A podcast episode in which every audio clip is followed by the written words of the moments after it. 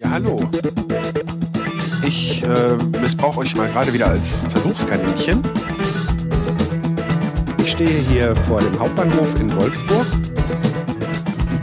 Also ich kann nicht warten, bis ich aufgegessen habe. Es ist einfach ein Traum. Das ist doch zu leise. Da muss doch hier, da muss Pegel. Die Tonscherben.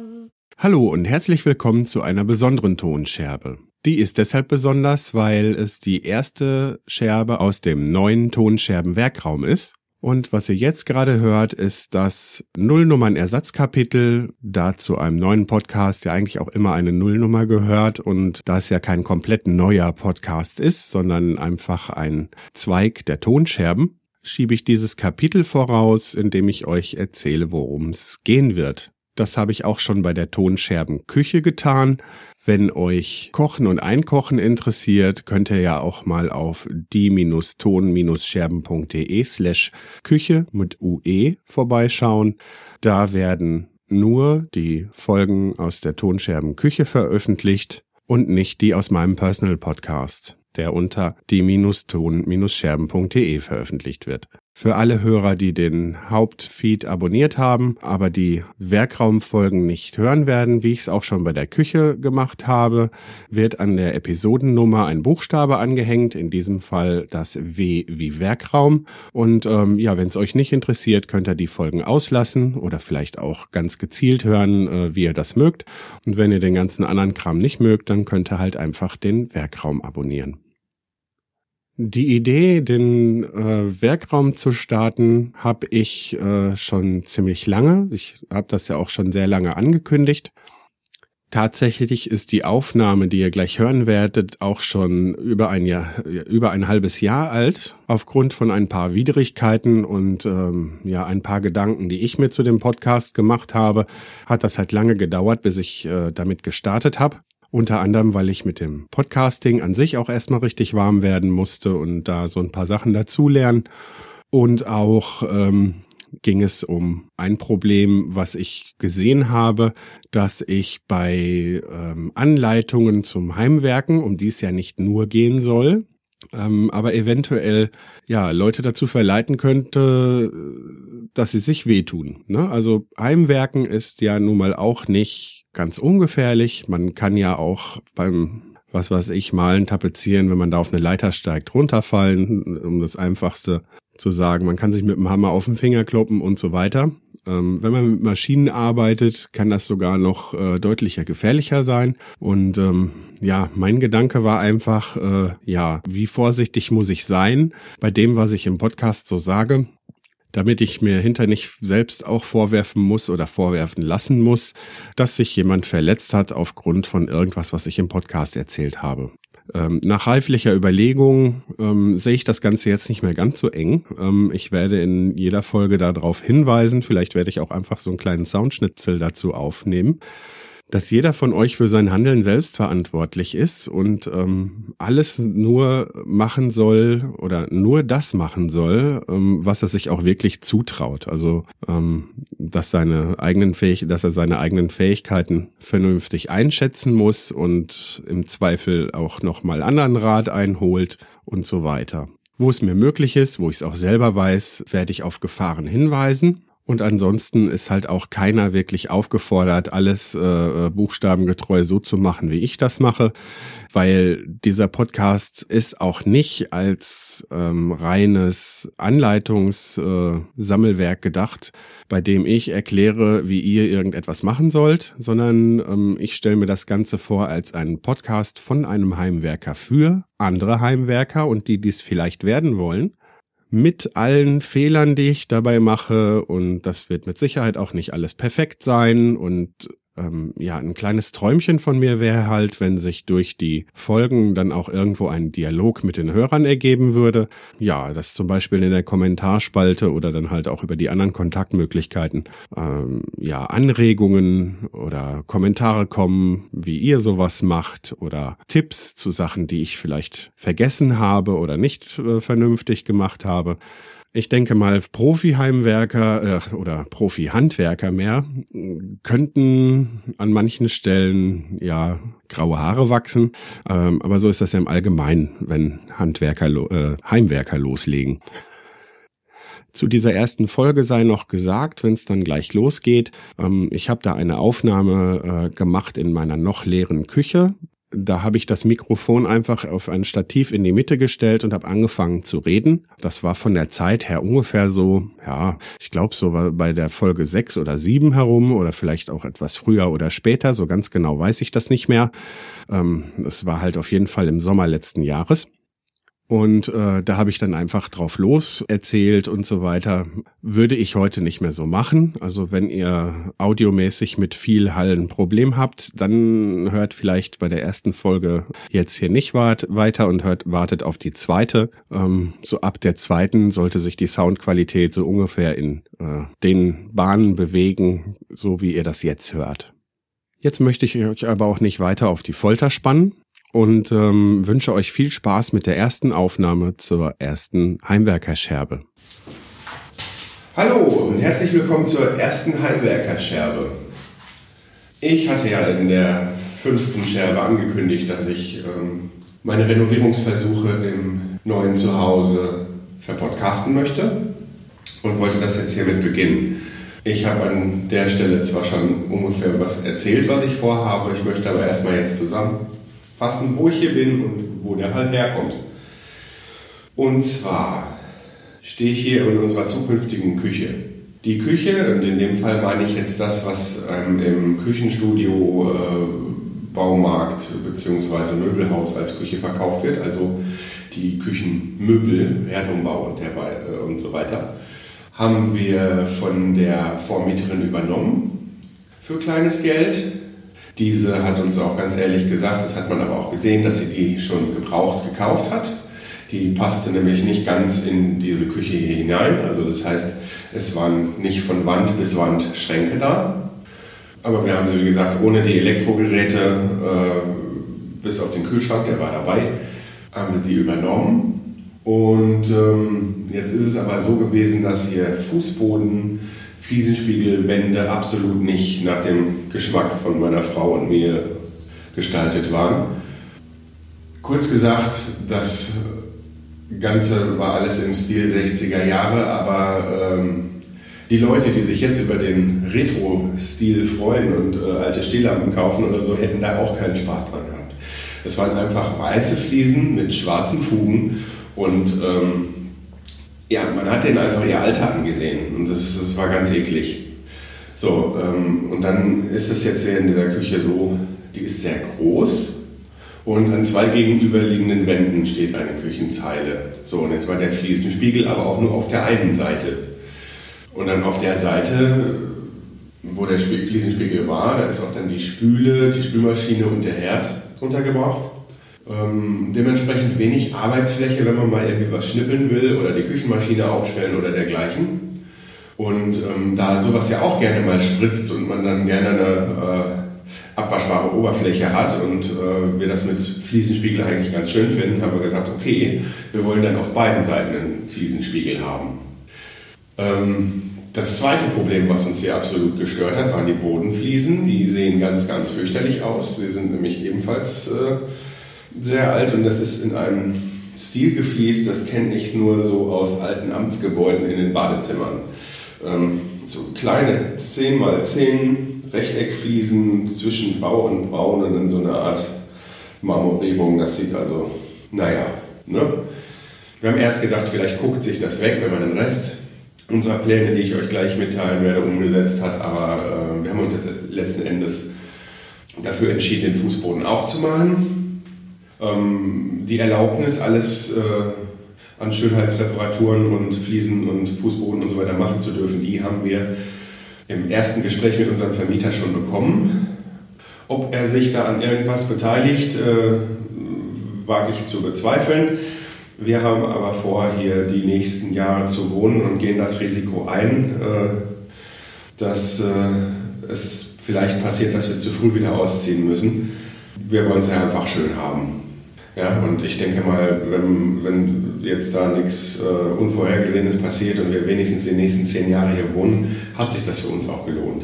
Ne? Wir kaufen nicht die teuersten Materialien ein, trotzdem ist es natürlich teuer und führt uns da an unsere Grenzen. Aber dadurch, dass man, äh, wenn man das alles selber macht, dann ist es doch irgendwo noch ein bisschen erschwinglich. Und deshalb ja jetzt auch hier die Sendung. Vielleicht habt ihr das noch nie gemacht und äh, traut, es, äh, traut euch das Ganze dann nach der Sendung dann. Oh, jetzt zwitschern aber draußen ganz laut die Vögel. So, vom Fußboden hatte ich gesprochen. Jetzt war an den Wänden, das Haus ist auch nicht besonders gut äh, gedämmt, am halben Raum eine Styroportapete verklebt und der restliche halbe Raum war ohne Styroportapete. Es ist einfach nur direkt auf den, weiß, auf den Putzen weiß gestrichen worden. Ähm, ist auch ganz eklig, gefällt uns auch nicht. Die Tapete haben wir ähm, dann runtergerissen und ähm, das Einzige, was wir gelassen haben, die Decke ist Raufaser tapeziert, die wird einfach äh, nach dem Zuspachteln der äh, Bohrlöcher von der Lampe und von der Gardinenschiene, die hier vorher drin war, einfach wieder weiß überstrichen. Die bleibt dann so, wie sie ist. Also der Untergrund, also gestrichen wird es trotzdem frisch, weil das, äh, das hat es nötig. Vor allen Dingen an den Rändern wird es dann zu sehen sein. Nun zu den Plänen. Ähm, also zwei Fliesenspiegel statt nur einem. Dafür muss der erste und, und der Fußboden fließen. Dafür muss der erste Fliesenspiegel dann natürlich entfernt werden, dazu später mehr. In der alten Wohnung, in der wir gewohnt haben, in der vorherigen, da ähm, hatten wir die Küche komplett, aber auch ohne die Elektrogeräte, von unserem äh, Vermieter übernommen und äh, mit benutzt, weil wir unsere eigenen Elektrogeräte mitbringen müssen. Was heißt übernommen? Also äh, die ist in seinem Besitz geblieben, die haben wir mitgemietet. Jetzt äh, war das so, dass er da eine, für uns vorher haben wir das äh, noch nie gesehen, sehr gewagte Farbkombination hatte, die uns aber sehr gefallen hat. Und zwar der dunkle Fußbodenfliesen, also in dem Fall waren die also schwarze Bodenfliesen, weinrote Wände, weiße Decke, schwarze Eckleisten, zwischen den, äh, also man nennt die Viertelstäbe, ne? schwarze Viertelstäbe, äh, am Übergang zwischen Wand und Decke, ähm, Fenster und Rollokästen sowie auch die, der Heizkörper waren weiß gestrichen. Ähm, ja, klingt gewagt. Äh, in der Kombination sah das aber echt gut aus und hat uns so gut gefallen, dass wir das äh, im Prinzip so ähnliche kopieren wollen. Also die Fliesen, die wir uns jetzt hier ausgesucht haben, ähm, sind einmal auch jetzt nicht ganz so dunkel und nicht so glänzend, weil das war ein Minuspunkt. Da sollte man vielleicht auch immer darauf achten. Ähm, selbst wenn man auf Hochglanz steht, ähm, ja, es ist manchmal, also es, es gibt einfach Fliesen, die sehen toll aus, sind im Alltag aber gerade für die Küche oder so nicht so toll geeignet, wenn weil beim Putzen äh, es einfach unheimlich schwierig ist, die ohne Streifen zu putzen. Ähm, da haben wir uns jetzt auf jeden Fall andere Fliesen ausgesucht. Ähm, etwas heller, also nicht ganz so dunkel, also so, so, so ein Anthrazit. Vielleicht, äh, also nicht ganz so schwarz. Ne? Ähm, und natürlich haben wir die auch aus dem Angebot genommen. Äh, das heißt, äh, es gibt dafür keine äh, Sockelfliesen. Damit sind dann halt diese schmalen Fliesenstücke gemeint, die unten dann an die Wand geklebt werden. Ne? Also man klebt ja nicht einfach nur Fliesen bis zur Wand und dann kommt Tapete, sondern da kommt ja immer noch so ein Streifen hin. So, und ähm, die gibt es bei den günstigen Fliesen nicht fertig dabei. Die muss man sich dann aus den äh, Fliesen selber herausschneiden. Dazu an der gegebenen Stelle, wenn das gemacht wird, dann auch mehr. Auf jeden Fall ist ein anderes Problem, was, äh, was hier auch noch ist, sind die Steckdosen. Weil ähm, in diesem Altbau sind äh, die Steckdosen irgendwie, ich weiß nicht, das hat man früher vor ein paar Jahrzehnten einfach anders gemacht. Die haben ja auch alle nicht so wahnsinnig viele äh, elektrische Geräte noch irgendwie auf der Arbeitsplatte rumstehen gehabt wie wir heute. Und ähm, so ist zum Beispiel, ähm, es ist ein länglicher Raum an den beiden kurzen Seiten, die immerhin ihre äh, zwei, etwas über zweieinhalb Meter lang sind. Ähm, da sind die Arbeitsplatten und auf, den, auf der einen langen Seite ist halt ein großes Fenster drin zur Terrasse. Darunter ist ein Heizkörper und jetzt sind links und rechts davon, von dem Heizkörper, sind äh, Steckdosen. Davon werde ich die eine auf jeden Fall totlegen, weil die auf derselben Sicherung, äh, mit derselben Sicherung abgesichert ist wie äh, eine Phase vom Herd. Äh, das gefällt mir auch nicht. Deshalb, äh, und da unten am Heizkörper brauche ich auch nicht so viele Steckdosen. Das heißt, äh, da reicht mir dann eine auf der rechten Seite äh, und dann bin ich fertig damit. Also die wird einfach mit, da kommt ein Deckel, die kommt raus, da kommt ein Deckel drauf dann wird die überputzt und äh, dann bin ich fertig damit. Ich möchte den Herd einzeln abgesichert haben. Das ist mir lieber. Ähm, aber auch dazu später mehr. Auf der rechten Seite eine Sache, die vielleicht sehr erwähnenswert ist. Ähm, wenn man irgendwo im Haus eine Steckdose hat und möchte da eigentlich gerne zwei haben, will sich aber die Arbeit nicht machen oder kann es auch nicht, weil man sich das nicht zutraut, ähm, da ist so ein Gebilde drin, das ist früher auch verbreiteter gewesen. Das ist dann ähm, so eine Mischung aus Unterputzdose und Aufputzdose. Das heißt eine Dose, die zwar schon in die Wand eingebaut wird, aber über der Wand also ein bisschen höher ist. Ne? Das ist dann im Prinzip einfach ein Verteiler. Das heißt, da wird an einem Steckdosenanschluss, der in der Wand vorhanden ist, da wird einfach die Einzelsteckdose ausgebaut und dann kann man auf diesen Anschluss, ohne irgendwie was zu bohren, so also eine Doppelsteckdose aufbauen. Gefällt mir in dem Zusammenhang hier aber auch nicht. Da kommt, das kommt weg und dann kommt eine Einzelsteckdose hin. Weil ich brauche da keine zwei Steckdosen. Wenn ich doch mal irgendwie noch was mit einer Steckdose nach draußen legen will, ähm, ich habe draußen eine Steckdose ähm, im Außenbereich, äh, brauche ich eigentlich nicht. Äh, oder vielleicht mal für einen Staubsauger oder so, lasse ich das. Ne? Mache ich die nicht weg, aber äh, eigentlich wirklich brauchen tue ich die an der Stelle nicht. So. Dann ist an äh, derselben Wandseite sind äh, in dem Bereich, wo hinter die Küchenzeile stehen wird, also auf, auf, auf der Seite, ähm, drei Steckdosen. Wenn man jetzt eine Küchenzeile einbaut, und in dem Fall wird bei uns da der Hochschrank, mit, der den Kühlschrank beinhaltet, stehen, dann ähm, ist das sehr schlecht, wenn man da was einsteckt, weil man dann die Schränke gar nicht bis an die Wand drücken kann. Die Schränke sind ja nicht so äh, gebaut, dass da äh, Stecker hinter eingesteckt werden können, äh, wenn man das dann bis an die Wand schieben will, an der Seite. Ja, also fallen diese Steckdosen weg und stattdessen werde ich mir ein paar neue legen. Ähm, jetzt, wo ich das gerade spreche, habe ich damit auch schon angefangen. Und zwar äh, mache ich mir dann ähm, auf der Arbeitsplatte einmal auf der linken Seite vier Stück oberhalb von der Arbeitsplatte, auf der rechten Seite vier Stück oberhalb der Arbeitsplatte. Da die Hängeschränke ja nicht über die ganze Wand gehen, haben wir uns vorgenommen, einen in Farbe zur Küche passenden Regalboden zu besorgen oder vielleicht auch irgendwie aus Glas oder irgendwas, was halt gut passt. Ähm, wo dann hinter die Mikrowelle draufstehen kann. Das heißt, da kommen auch nochmal zwei Steckdosen hin und ähm, halt direkt hinter den Kühlschrank, also äh, da wo der Stecker dann auch nicht stört, da kommt auch noch eine hin. Dann haben wir an der Wand die Steckdosen verteilt. So, an der anderen Wand, da war dann eine Steckdose so ungefähr auf der Höhe. Ich weiß nicht, die Älteren werden sich erinnern können. Früher waren in Wohnungen oft äh, äh, standen einfach so Spülschränke und darüber so ein heiß, hing so ein Heißwasserboiler. Die kann man jetzt bei, bei, bei eBay auch noch betrachten. Das ist dann einfach so eine Art Wasserkocher, die gab es halt damals auch schon. Oder Tauchsieder mit Gehäuse, wie man auch will. Ne? So gab es dann, äh, die waren dann oben so auf Kopfhöhe an der Wand befestigt und da war so ein langer Wasserhahn darunter. Und dann musste man das Wasser erstmal kochen, damit man Heißwasser hatte. Ja, Im Prinzip war es wirklich ein Wasserkocher, der über, der, über den Waschbecken hing. Und ähm, auf der dafür praktischen Höhe, direkt da wo auch der Wasseranschluss hier, ähm, hier sind die Wasseranschlüsse alle überputzt, ähm, da wo die Wasseranschlüsse äh, äh, aus der Wand kamen, ne, also die alten waren nicht überputzt, da, da war auch eine Steckdose dann eben für diesen, für diesen Boiler vorgesehen. Und ansonsten, äh, ja, war da keine Steckdose. Auf der ganzen Seite nicht. Also der Herd, die Herdanschlussdose war da, aber die muss auch dann irgendwo etwas später gekommen sein, denke ich mal.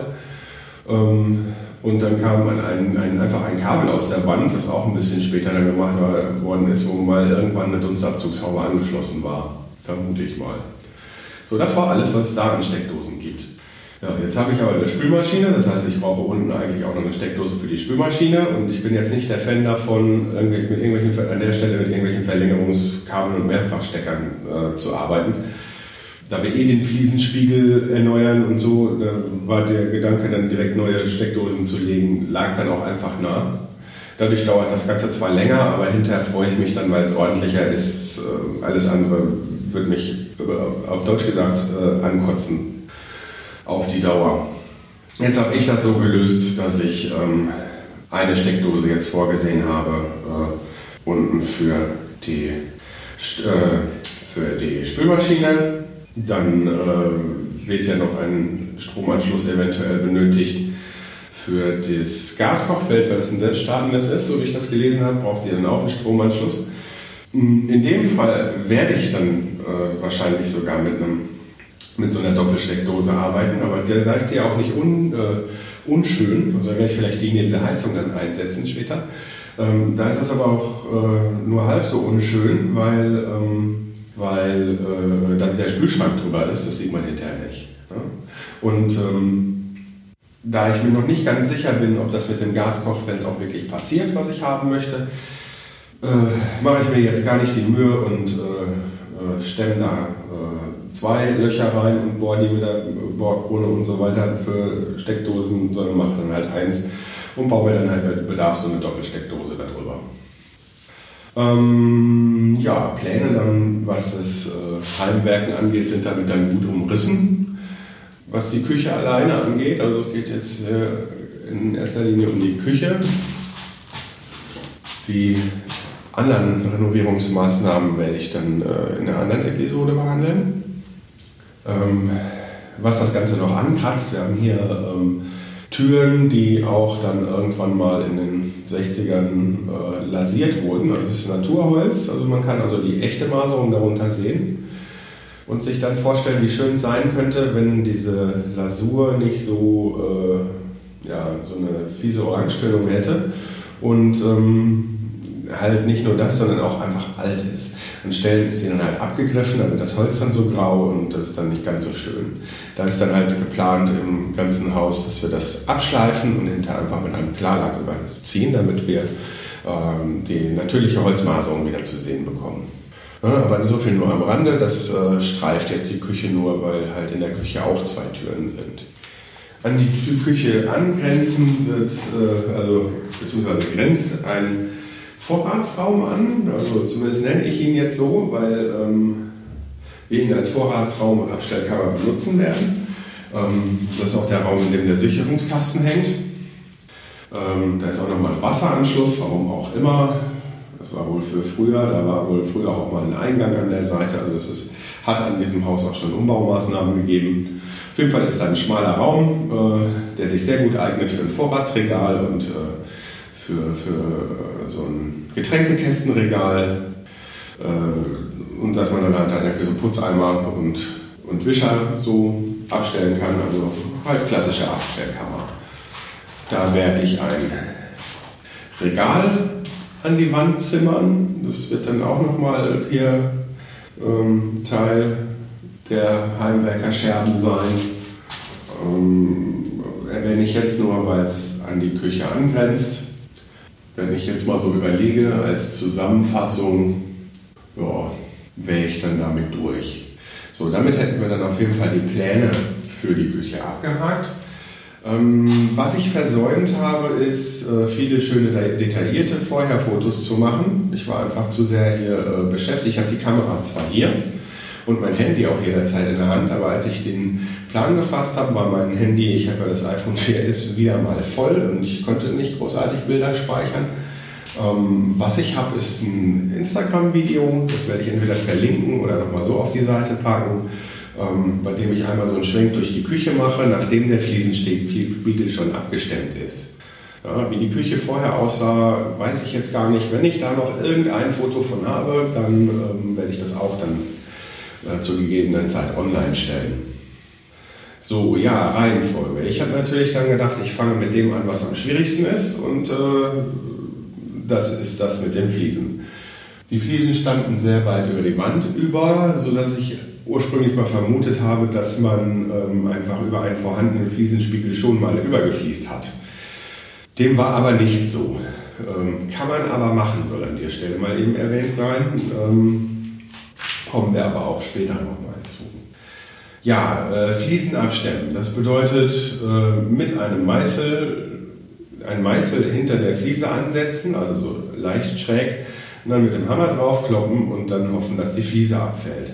Äh, war in meinem Fall nicht so. Die waren sehr gut geklebt und ähm, da musste man äh, sehr viel hämmern und hat dann immer auch nur ein Stück einer Fliese abbekommen. Darum habe ich mir, ähm, was ich auch nur empfehlen kann, wenn ihr selber sowas nicht habt, einen Stemmhammer geliehen. Ne? So äh, sprachgebräuchlich äh, sowieso Hilti und das ist auch so mit einer der führenden Hersteller von diesen, von diesen schweren Geräten. Muss vielleicht nicht so ein großes Gerät sein. Ähm, ich konnte mir das halt leihen. Wir können es auch mit einem kleineren ausprobieren. Aber äh, ja, mit dem großen ging das eigentlich auch ganz gut. Ähm, wenn man solche Geräte nicht hat und jetzt auch keinen kennt, der einem sowas leihen kann, eigentlich so ziemlich jeder Baumarkt hat auch eine Werkzeugvermietung. Dann müsst ihr euch einfach mal die Preisliste mitnehmen, wenn ihr im Baumarkt seid und dann könnt ihr euch mal angucken, was für äh, stundenweise, tageweise oder am Wochenende die jeweiligen Maschinen brauchen, äh, also Kosten, die ihr braucht. Weil ähm, natürlich, wenn man jetzt nur einmalig irgendwie so renovieren will oder so, lohnt es sich nicht, sich so Werkzeug anzuschaffen. Ich bin so ein kleiner verkappter Tim Taylor und ähm, habe sowieso immer gerne Werkzeug da, äh, muss mich dann also auch zusammenreißen, dass ich mir nicht einfach alles kaufe, was ich mal eben kurz brauche. Das heißt also, ich habe auch so, kann, kann schon auf ein gewisses äh, Maß an Werkzeug äh, zurückgreifen. So ein Stemmhammer war allerdings halt jetzt noch nicht dabei und ähm, so oft werde ich keine Fliesen abstemmen, dass ich so ein großes Gerät brauche oder ich arbeite jetzt auch in einem Betrieb, wo ich mir derartige Maschinen äh, vielleicht auch mal für ein Wochenende im Betrieb ausleihen kann. Äh, lange Rede, kurzer Sinn. So ein Gerät kann ich mir dann leider nicht kaufen. Ähm, muss aber auch, wie gesagt, nicht wirklich sein. Sondern wenn ihr halt auch aufs Geld achten müsst äh, und wollt das dann aber irgendwo machen, selber machen, dann äh, ist so eine Werkzeugvermietung auf jeden Fall eine gute, eine gute Wahl. Ich habe das selber schon mal in Anspruch genommen in so einem Ding ist zum Beispiel ein Tapetenlöser. Wir haben hier in der Wohnung auch äh, Tapeten, die sehr schwer abgehen. Ähm, man kann es natürlich mit der Sauerei klassisch äh, machen, dass man äh, die Fliesen einweicht und äh, dann Stück für Stück mit dem Spachtel abkratzt. Äh, wenn man natürlich dann sich aber für ein Wochenende so einen Dampflöser, also wie so ein Dampfreiniger mit Spachtel dran, äh, wenn man sich so einen Tapetenlöser einfach mal für ein Wochenende gönnt, dann hat man da viel Stress gespart. Also damit geht es auf jeden Fall wesentlich leichter. Hier in der Küche war das Tapetenabreißen jetzt nicht so schwer, da ging das trocken, ähm, weil dieses Styropor nicht so fest verklebt war.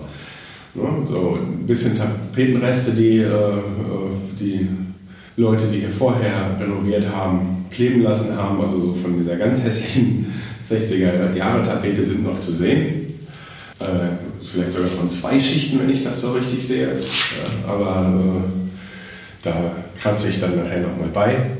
Was hier auch noch eine Unsitte war, die Hälfte des Raums war halt tapeziert und die andere Hälfte war äh, also mit einer glatten Tapete, die weiß gestrichen wurde oder so. Und dann die andere Hälfte, die andere äh, Hälfte war nicht tapeziert, sondern direkt auf die Wand gestrichen. Das äh, finde ich ja ganz fürchterlich, halb und halb in einem Raum. Ah, naja. Das Fliesenabstellen war auf jeden Fall trotz Gerät eine sehr anstrengende Sache. Was auf jeden Fall zu empfehlen ist, ist erstmal, dass ihr euch die Erlaubnis holt, wenn es nicht euer Eigentum ist. Und ähm, dass ihr euch gut erkundigt, zum Beispiel, wo auch Leitungen liegen. Weil ähm, in meinem Fall brauchte ich mir jetzt hier keine großen Sorgen machen, weil man ganz genau gesehen hat, wo die Leitungen liegen. Also der, äh, anhand von Wasseranschlüssen, die noch in der Wand waren und die aktuellen Wasseranschlüsse waren eh über Putz verlegt. Also diese alten waren einfach, diese alten für den Boiler, da war einfach ein äh, Stopfen drauf gedreht, so wie man das kennt, einfach so diese silbernen äh, äh Stopfen, die da drauf gedreht sind. Äh, die werden halt nicht mehr benutzt. Ich weiß auch gar nicht, ob da noch Wasser drauf ist. Probiere ich auch nicht aus, weil ich bin nicht so der Klempner. Äh, die bleiben einfach, wo sie sind. Wenn man jetzt allerdings in einem Bau das Ganze machen will, in einem, in einem Haus, wo die Leitungen auch wirklich alle unterputz verlegt sind, Ähm, dann muss man entsprechend vorsichtig sein, weil es droht natürlich, dass man äh, Elektroleitungen treffen könnte mit dem Gerät und mit äh, dem Gerät kann man mit Sicherheit auch sehr leicht äh, Wasserleitungen beschädigen. Deshalb sollte man da schon sehr sicher sein, wo welche Leitungen verlaufen und trotzdem auch immer noch vorsichtig sein. Das heißt, wenn man den Meißel ansetzt, so flach wie möglich, dass man nicht tief in die Wand eindringt, wäre schon mal eine Maßnahme und äh, äh, nicht zu wild, äh, zu große Flächen bearbeiten, damit man immer noch irgendwo gucken kann, was kommt da. Ne? Des Weiteren, der Staub, der dabei entsteht, der ist jetzt auch nicht gerade so gesundheitsförderlich. Ähm, deshalb ist da dringend empfohlen, äh, Atemschutzmaske aufzusetzen. Und wenn man viel in der Richtung macht, dann kann ich nur äh, eine professionelle Maske mit Wechselfiltern empfehlen. So eine habe ich mir jetzt auch zugelegt. So was gibt es zwischen 30 und 40 Euro zu kaufen. Ähm, die sind ganz gut, weil die auch wirklich ähm, sich, weil man die so einstellen kann, dass die auch wirklich nach außen luftdicht sind. Also das heißt, dass die Luft wirklich nur durch die Maske eingeatmet werden kann und dann haben die auch eine, ein Ventil für die Abluft, damit dann halt das Ausatmen nicht so schwer ist, denn wenn man gegen einen Filter äh, atmet, das ist ja immer etwas anstrengender. Ähm, diese Einmalmasken, wenn man nicht so viel machen kann, äh, kann man dann auch, also machen will, kann man dann auch nehmen, wenn man jetzt das nicht investieren will. Die sind aber nicht so dicht. Und der Staub, der da entsteht, der ist schon sehr, sehr äh, fein, der setzt sich auch ganz langsam nur ab. Ähm, gerade wenn man da vielleicht auch ein bisschen empfindlich ist, also ich kann dann nur empfehlen, sich so eine Maske zuzulegen. Ähm, gegen eventuell rumfliegende Splitter sollte man eine Schutzbrille tragen und äh, ähm, bei der Lautstärke äh, ist ein Gehörschutz auch zu empfehlen. Also für viele Heimwerkerarbeiten ähm, ist das durchaus sinnvoll. Ich meine, wenn man kurz mal eine Maschine laut anhat, dann setzt man vielleicht nicht gleich den Gehörschutz auf. Aber wenn man jetzt einen halben Tag, so wie ich das gemacht habe, hier äh, mit einem Stemmhammer arbeitet, ist das durchaus sinnvoll. Ähm, Handschuhe muss jeder für sich selber entscheiden. Ähm, ich habe den ganzen Tag Fliesen abgestemmt mit einem schweren Gerät, da ist mir nichts passiert. Ähm, beim Wegräumen der Fliesen habe ich mich an der Fliese geschnitten. Also ähm, beim Hantieren mit Schutt ist es eigentlich doch durch, durchaus sinnvoll, Handschuhe zu tragen. Also beachtet auf jeden Fall immer eure eigene Sicherheit, wenn ihr sowas macht. Trotzdem war das Abstemmen der Fliesen noch der einfache Teil. Ja, also es war halt viel Dreck und es war schwer, aber es war in sich noch der einfache Teil. Beim Verputzen kann ich euch jetzt nicht äh, die super Tipps geben. Ähm, beim Verputzen mit Putz und Mauermörtel, ähm, da braucht man halt viel Übung und die hatte ich nicht. Es gibt auf YouTube diverse äh, Videos, äh, die kann und will, will ich jetzt auch gerade alle nicht verlinken. Wenn ich mal ein wirklich gutes Erklärvideo habe, werde ich das tun. Also wenn ich da mal eins gefunden habe. Aber beim Verputzen guckt da einfach mal bitte selber, da gibt es ganz viele. Üblicherweise mischt man den Putz an und ähm, dann wird die Wand nass gemacht. Dann ähm, mischt man den Putz etwas dünner an, damit man den äh, in Anführungszeichen spritzen kann. Das nennt sich Spritzbewurf. Dann wirft man, spritzt man mit so einer Handbewegung aus dem Handgelenk schon mal eine dünne Schicht Putz auf die Wand auf. Ja? So machen das die Profis und ähm, dann werden, werden größere Portionen an die Wand geworfen, so nebeneinander immer. So klack, klack, klack. So ähm, im Prinzip so wie wir das kennen als Kinder haben wir Schneebälle an die Wand geworfen und ein bisschen vom äh, Schnee ist kleben geblieben. Beim Putz soll normal ein bisschen mehr kleben bleiben. Ähm, das ist mir alles nicht so gut gelungen. Ähm, zunächst mal stand auf dem, auf dem Sack ein Mischverhältnis von äh, 40 Kilo Putz und 5 Liter Wasser. Das habe ich dann durchgemischt und ähm, das war zu trocken. Das wusste ich natürlich nicht, weil ich habe mich ungefähr an die, an, an die äh, Angabe gehalten. Auf jeden Fall ist mir der Putz die ganze Zeit immer wieder von der Wand gefallen und ich habe es echt nicht hingekriegt. Ähm, am Ende, die letzten beiden Abschnitte, die ich verputzt habe, ähm, war ich bei etwas über 7 Liter Wasser, die ich tatsächlich da reingeschüttet habe.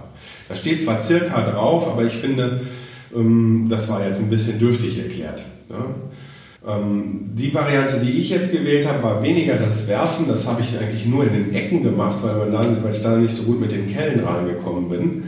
Ähm, ich habe das Ganze von, anstatt von oben nach unten zu bewerfen und dann mit so einer Latte abzuziehen, habe ich äh, mir da anders geholfen. Ich habe äh, von, von, von unten nach oben, also von, vom Fußboden zur Decke hin, habe ich äh, äh, immer Stück für Stück mit der Kelle ein bisschen, also mit der Maurerkelle, ein bisschen äh, Putzmörtel auf die Glättkelle aufgetragen und dann ähm, die äh, Glättkelle etwas schräg zur Wand gehalten und dann mit etwas Druck die Kelle hochgezogen. Das heißt, ich habe das so von unten nach oben an die Wand geschmiert. Ne? Immer so in etwas größeren Portionen, so einen Abschnitt, den ich gut schärfen konnte. Und ähm, dann ähm, habe ich äh, im zweiten Arbeitsschritt das Ganze geglättet. Wenn ich Glück, hab, Glück gehabt habe, ist mir das nicht von der Wand gefallen. Damit man das Ganze gerade hinkriegt, sollte man eine gerade Holzlatte haben. Ähm, oder äh, da gibt es auch Sachen aus Metall zu kaufen. Ich habe mich jetzt für eine Holzlatte entschieden. Und dann gibt es ähm, extra Putzprofile. Die kann man sich an die Ecken machen, damit man scharfe Ecken hinbekommt. Und dann kann man die auch auf die Wand aufbringen, damit man irgendwo einen, einen, einen Anhaltspunkt hat, wie dick der Putz denn auf der Wand sein muss. Denn Ziel ist ja eigentlich, eine möglichst gerade Wand hinzubekommen. Wenn man das alles jetzt vor allen Dingen auch ungeübt mit freier Hand macht, dann hat man hinterher überall Beulen in der Wand. Und äh, das will man ja nicht. Wenn man jetzt diese Schienen aufbringt, die kann man übrigens mit Gips anheften. Dann ähm, kann man zwischen den Schienen den äh, Putz aufbringen und dann die Leiste auf jeweils zwei Schienen auflegen, die lange. Dann zieht man da einmal an den Leisten, äh, Leisten lang den überschüssigen Mörtel, den überschüssigen Mörtel ab und hat so äh, überall eine gleichmäßige Schichtdicke und eine, eine, eine äh, glatte Wand. Also jetzt nochmal äh, der Reihenfolge nach. Ähm, die die nackte Wand, die da verputzt werden soll, ähm, die sollte schon mal einmal grob dem Handfeger von groben äh, Staub- und Putzstücken befreit sein. Dann ähm, muss man eine trockene Wand befeuchten. Das äh, hat folgenden Sinn. Der Mauermörtel ist ja auch feucht und ähm, wenn man den versucht auf eine trockene Wand aufzubringen, äh, saugt die die Feuchtigkeit aus dem Mörtel sofort auf und ähm, der trocknet zu schnell aus und fällt wieder von der Wand. Soweit die Theorie. Klingt ganz einfach, ist in der Praxis aber gar nicht so einfach umzusetzen. Um so eine hohe Wand zu verputzen, sollte man sich dann zunächst mal die Putzprofile anbringen. Die sind nicht teuer und die gibt es im Baumarkt. Die kann man sich mit einer Metallsäge auf die richtige Länge schneiden. Und jetzt sollte man die ähm, senkrecht zum Fußboden und zur Decke mit einer Wasserwaage an die Wand halten, dass sie auch wirklich gerade sitzen. Das erleichtert ein bisschen das Arbeiten. Ähm, wenn man ein gutes Augenmaß hat, kann man das bei der Arbeit vielleicht auch lassen. Dann ähm, rührt man sich eine kleine Menge Gips an. Der äh, härtet ja sehr schnell aus und macht dann halt so ein paar Kleckse auf die Wand oder auch einen langen Streifen, je nachdem wie groß die Stelle oder die Wand ist, die da zu verputzen ist und ähm, setzt diese Leiste da eben rein und wartet eben, bis der Gips aushärtet. Ja, das ist so ein Ankleben. Dann ähm, habe ich das Ganze noch mal ein bisschen, als das dann ausgehärtet ist, noch mal ein bisschen stabilisiert mit noch ein bisschen mehr Gips, damit es nicht sofort wieder abgeht, wenn man da so ein bisschen dran arbeitet. Die Profile sollten einen Abstand haben, dass man äh, die Latte noch gut auf beiden Seiten auflegen kann, die man zum Abziehen benutzen will. So, wenn es jetzt ans Verputzen selber geht, dann muss die Wand genässt werden. Das heißt, äh, die Feuchtigkeit, ähm, die im Putz ist, den ihr auf die Wand aufbringen sollt, soll nicht sofort von der äh, Wand aufgesaugt werden können. Deshalb muss die äh, Wand schon nass sein. Also ich habe da eine Blumensprühflasche für benutzt. Man kann das Ganze aber auch mit einem Schwamm oder mit einer Quaste machen. Wichtig ist auf jeden Fall nachher, dass die Wand nass ist. Die muss also richtig feucht sein. Also man, man, kann ja dann sehen, trockene Stellen sind heller als die feuchten. Also man sollte immer darauf achten, dass während man da mit dem Putz arbeitet, die Wand nass ist. Und nicht, äh, wenn man schon äh, ordentlich äh, angefangen hat zu putzen, dann nochmal die Wand nässen muss. Das ist dann, nach der Erfahrung, die ich gemacht habe, auch nicht so prickelnd. Wenn die Wand dann nass ist, ähm, äh, rührt man sich Mauermörtel dünner an, also so halbwegs dünnflüssig. Und dann benutzt man eine Mauerkelle und ähm, nimmt immer so ein bisschen mit Putz mit der Mauerkelle auf und dann darf man richtig rumsauen, denn dann wird die Wand mit einem Spritzberufwurf vorbereitet. Das heißt, man wirft, äh, das habe ich dann auch gemacht, man wirft einfach mit der Kelle, mit so einer schleudernden Handbewegung, ähm, diesen, diesen dünnen Putz gegen die Wand. Das gibt dann so längliche Spritzer. Und damit, ähm, damit äh, bewirft man dann die ganze Wand, die man verputzen will. Das hat den Vorteil, das trocknet dann schon mal an und die spätere Putzschicht, Putzschicht kann sich dann besser an der Wand festkrallen. So, wenn man das gemacht hat, dann muss die natürlich ein klein bisschen fest werden, so wie ich das verstanden habe. Und dann kann man anfangen zu verputzen. Wie gesagt, normalerweise werfen äh, geübte Verputzer äh, da Klumpen für Klumpen gegen die Wand und ziehen das dann hinterher gerade.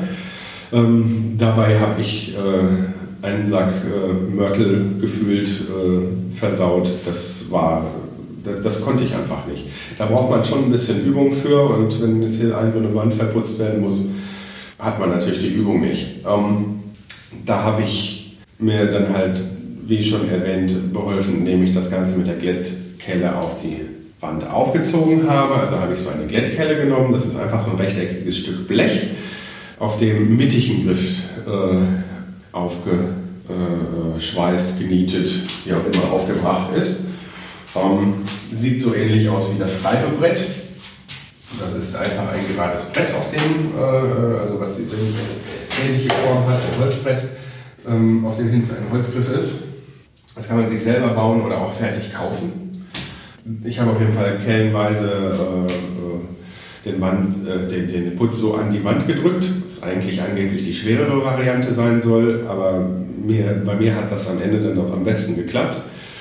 Und habe dann, wie gesagt, am Ende das Ganze mit der ähm, mit der Latte abgezogen.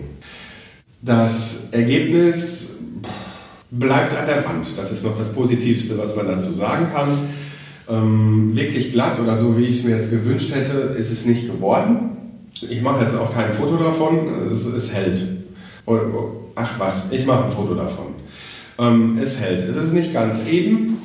Das heißt, es sind zwischendurch ähm, äh, äh mal Stellen etwas tiefer. Ich habe mich dann aber irgendwann auch nicht mehr getraut, wenn man an der fertigen Putzschicht, an der noch feuchten, zu viel macht, dann fällt die halt auf einmal auch irgendwann runter.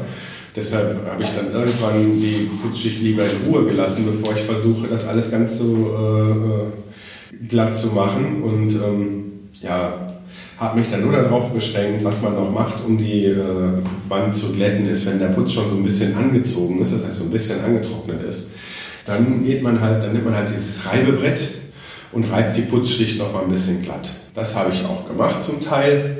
Und dann, als die Putzschicht hinterher äh, ausgehärtet war, schon ähm, habe ich sie äh, ein wenig glatt geschliffen. Dafür habe ich einfach einen groben Schleifstein genommen. Da gibt es auch, glaube ich, extra so Schleifgitter für.